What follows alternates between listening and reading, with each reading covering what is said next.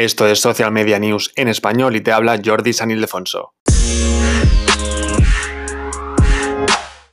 Yo te hablo de las videollamadas de WhatsApp, Facebook e Instagram y es que alcanzaron un récord en el último día del 2020, un récord en toda su historia, y es que en la Nochevieja, que es el último día del año, ya sabes que es un día para felicitar a tus amigos, a tus familiares, y este año más que nunca por el tema del coronavirus, pues ha habido mucha distancia social, ha habido familias que no se han podido reunir, y por ello pues han habido muchas más videollamadas, mensajes, SMS para felicitar el año nuevo.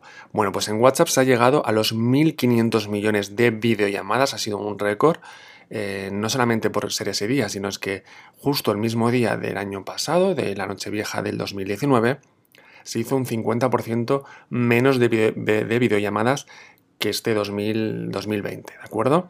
Es decir, ha sido el día con más videollamadas en WhatsApp. Y en Facebook e Instagram ha pasado lo mismo, pero con el tema de los directos, y es que ha habido 55 millones de directos en todo el mundo. Es decir, la gente, pues oye, estaba contenta, quería felicitar el año o acabar el año, y lo que hicieron fue hacer directos de cómo estaban celebrando su último día del año. Repito, 55 millones de directos en todo el mundo.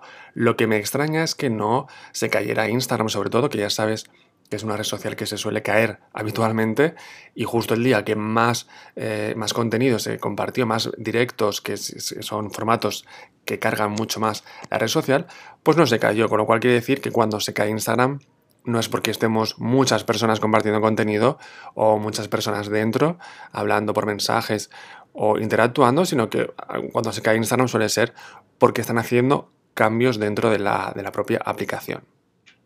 Bien, ¿y esto qué demuestra? Esto demuestra que las videollamadas y los SMS son cada vez más importantes para comunicarse, para tus clientes, para las personas, para tus amigos, para tus familiares.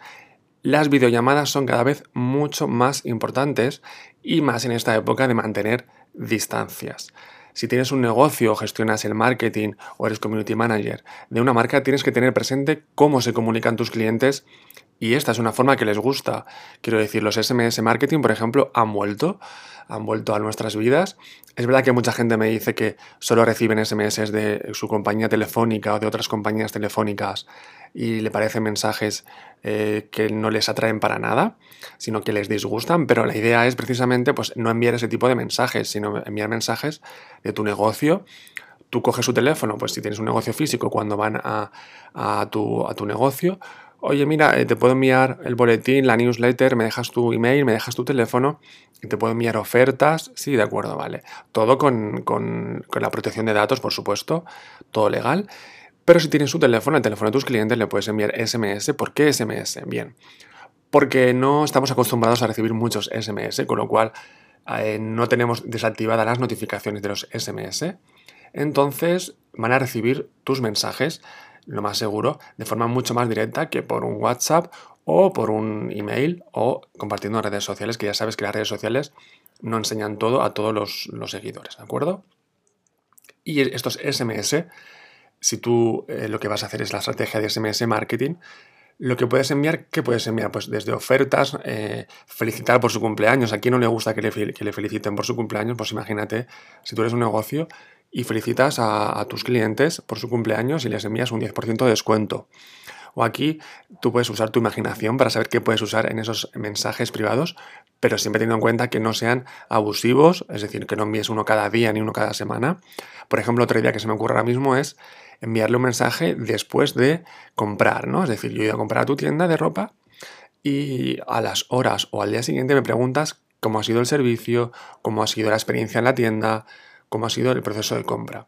Esto es muy bueno para tú aprender. Yo siempre soy muy fan de las encuestas y es que las encuestas a tus clientes te dicen mucho cómo puedes mejorar y cómo puedes seguir en tu negocio, ¿de acuerdo? Así que ya lo sabes, la noticia de hoy, de este episodio, es que WhatsApp logró un récord en la última noche del año, del 2020, con más de 1.500 más de 1.500 millones de videollamadas, con lo cual apuesta en tu negocio por las videollamadas, tus clientes están allí, así que ya sabes qué tienes que hacer, ya lo, os lo he dicho muchas veces, más vídeos, más stories en tus redes sociales y apostar más por los SMS marketing. Recuerda también que tienes más información y más novedades y más noticias en la web en jordisanildefonso.com.